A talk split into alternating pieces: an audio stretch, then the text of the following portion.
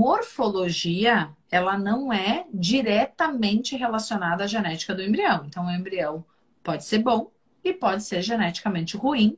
E graças a Deus, o principal destino de um embrião geneticamente ruim é o beta-HCG negativo ou eventualmente a implantação com um aborto. Um embrião morfologicamente bonito não quer dizer que é bom geneticamente, o contrário também é verdadeiro.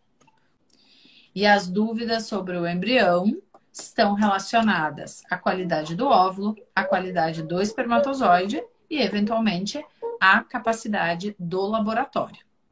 A mulher se sente impotente de não conseguir com o seu óvulo. O congelamento de óvulos ele está cada vez melhor. A gente tem uma taxa de perda que cada vez é menor. E se a gente for comparar os estudos, a taxa de fertilização com óvulo congelado, ela é um pouquinho menor e a taxa de gravidez é um pouquinho menor. Então, eu acho que quando a gente tem a oportunidade de fazer uma fertilização com óvulo fresco, fresco. o mesmo não vale para embrião. O embrião congelado praticamente não tem perda.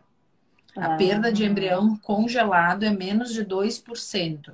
O que mais se aproxima de um exame que avalia a qualidade de um óvulo é o quê? A carteira de identidade. A, idade da paciente.